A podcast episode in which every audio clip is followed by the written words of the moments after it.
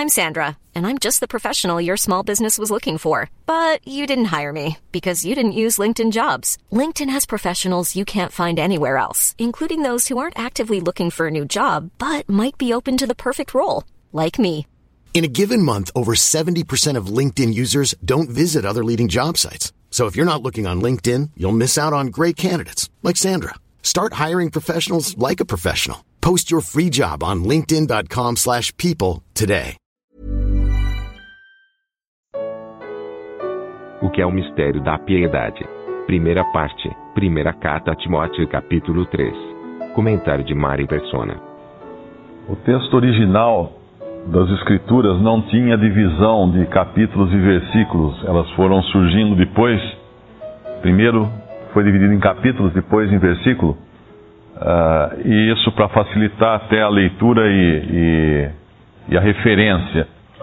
Mas esse, esse capítulo 3 e 4 aqui, nós temos entre eles um capítulo, se a gente pode chamar assim, uh, com dois assuntos muito importantes, uh, que um no versículo 14 do capítulo 3 de 1 Timóteo, 1 Timóteo 3, 14 e 15, e outro assunto muito importante no versículo 16, que apesar de estar ali um versículo pequenininho, ele tem tudo a ver com os primeiros cinco versículos do capítulo 4 de 1 Timóteo. Esse mas aí no, no começo do capítulo 4, mas o Espírito expressa, expressamente diz tal, ele está se referindo ao que veio antes. Ele está colocando uh, em relação ao que veio antes, que é o versículo 16.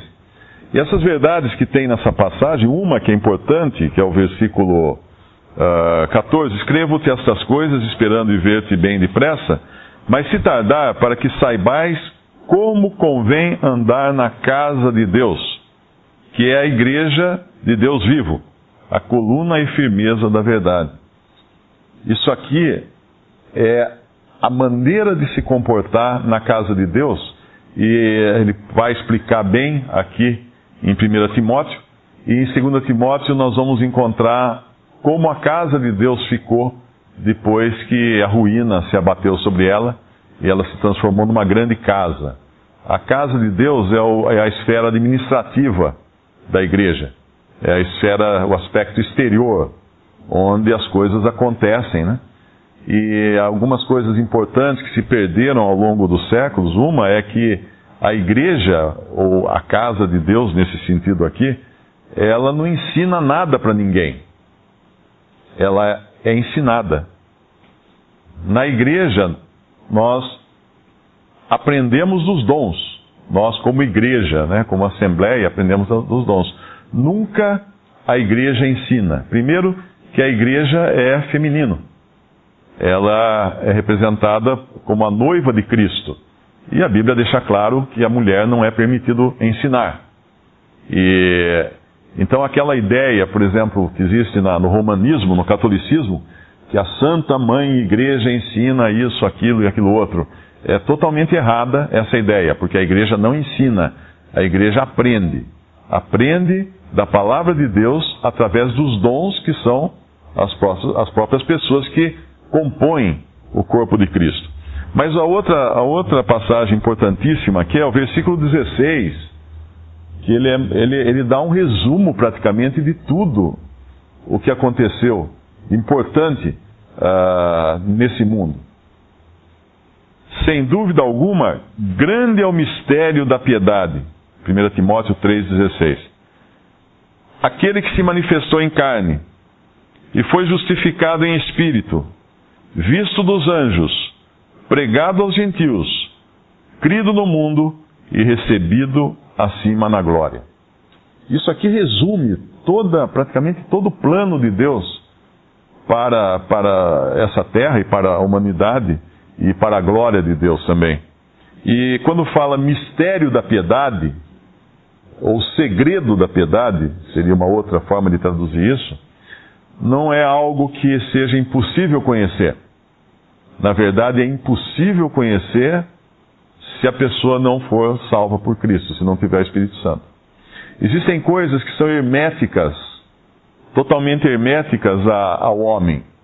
E, e, esse mistério da piedade é hermético.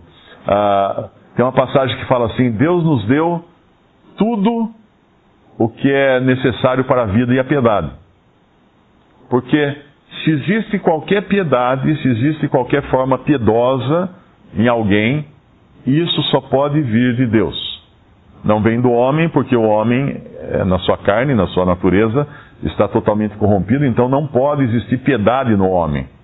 Não pode existir nada que seja agradável a Deus vindo do homem, de maneira nenhuma. Então é um mistério, é um segredo para os incrédulos. Assim como a própria palavra de Deus é um segredo para os incrédulos. Lá em 1 Coríntios capítulo 2, nós somos lembrados disso. Versículo 7, ah, versículo, versículo 6, 1 Coríntios 2, 6. Todavia, nós, apóstolos, na verdade, Paulo está se referindo a ele e aos outros apóstolos, aos quais foram, foram reveladas as palavras que o Espírito Santo ditou a eles através da revelação divina.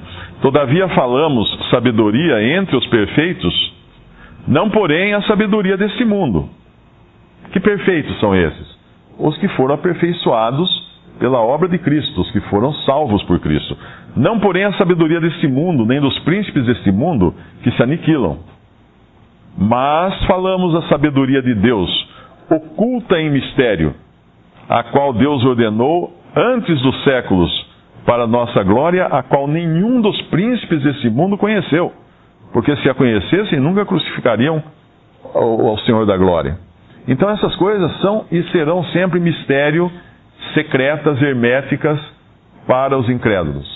E, e até a, a, a posição que o crente tem, no versículo 14, ele fala também: Ora, o homem natural não compreende as coisas do Espírito de Deus, porque lhe parecem loucura, e não pode entendê-las porque elas se discernem espiritualmente. E ele vai mais além, dizendo que o que é espiritual discerne bem tudo, e ele de ninguém é discernido. O que, o que isso quer dizer? Que um crente ele consegue discernir o porquê o incrédulo anda, age e pensa, da maneira como ele anda, age e pensa. Mas o incrédulo também não consegue entender como ou discernir por quê, a razão por que um crente anda, age e pensa do jeito que ele pensa. Então, o incrédulo nunca entende um crente. O crente sempre entende o incrédulo. Mas o incrédulo nunca entende o crente. Porque aquilo que no crente há agora vem de Deus. O Espírito Santo vem de Deus. A piedade foi dada por Deus. Se as, as obras de piedade que um, que um crente produz vieram de Deus. As boas obras que Deus preparou para que andássemos nela. Então é impossível um incrédulo entender a palavra de Deus, porque ele não tem o Espírito Santo, ele é homem natural, homem natural obviamente não vai entender as coisas de Deus, é impossível o incrédulo entender o mistério da piedade, ou seja, a fonte de onde vem a piedade, de onde emana a piedade na qual o crente anda. E, consequentemente, é impossível entender o crente e a sua maneira de ser. Uh, não há como um incrédulo. Por que, que você pensa assim? Como é que você, como é que você pensa assim? Isso é absurdo. Ele vai, ele vai sempre achar absurdo. Ele vai sempre achar que não faz sentido as coisas que um crente faz e fala. Por isso que essa passagem aqui começa com esse mistério da piedade. Algo que é exclusivo dos que foram salvos por Cristo e agora tem o Espírito Santo em si que pode dar a eles o discernimento de todas as coisas. E esse mistério da piedade ele segue aquele que se manifestou em carne, obviamente está falando aqui do Filho de Deus, que nunca antes ele tinha se manifestado em carne. Tem um versículo que fala: Deus nunca foi visto por alguém. Uh, o que podemos conhecer de Deus, esse o Filho manifestou. É isso, né? Que fala mais ou menos o versículo. Em João, né? Uh, esse o Filho manifestou. E é tão interessante essas coisas que tem uma passagem que o Senhor Jesus fala assim: ninguém conhece o Pai senão o Filho, e aquele a quem o Filho o quiser revelar. E nem conhece, ninguém conhece o Filho senão o Pai. Mas para aí. Por quê? Porque a encarnação é algo que nós nunca jamais iremos compreender. Nós podemos conhecer o Pai porque o Filho nos revela o Pai. Mas o Pai não nos revela o Filho no sentido da, do milagre que é a encarnação. É uma coisa muito grande, muito tremenda para qualquer cabeça humana, para qualquer, qualquer pessoa. Então, esse, esse mistério da piedade, ainda que uh, seja hermético ao incrédulo, existem coisas também para o crente, as quais não é dado de conhecer aqui ainda. O próprio Paulo, quando esteve uh, no terceiro céu, ele fala que ouviu coisas inefáveis, as quais ao homem não é, não é permitido ouvir, ou não é, não é lícito ouvir, ou alguma coisa assim. Porque nós ainda estamos numa carne, ainda estamos no estado em que vemos coisas como, uh, como que por espelho.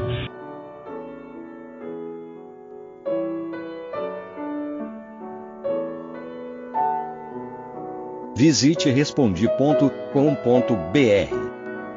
Visite também 3minutos.net.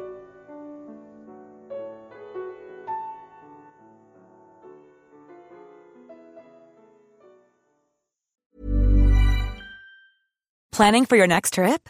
Elevate your travel style with Quince. Quince has all the jet setting essentials you'll want for your next getaway, like European linen, premium luggage options, buttery soft Italian leather bags, and so much more and is all priced at 50 to 80% less than similar brands. Plus, Quince only works with factories that use safe and ethical manufacturing practices.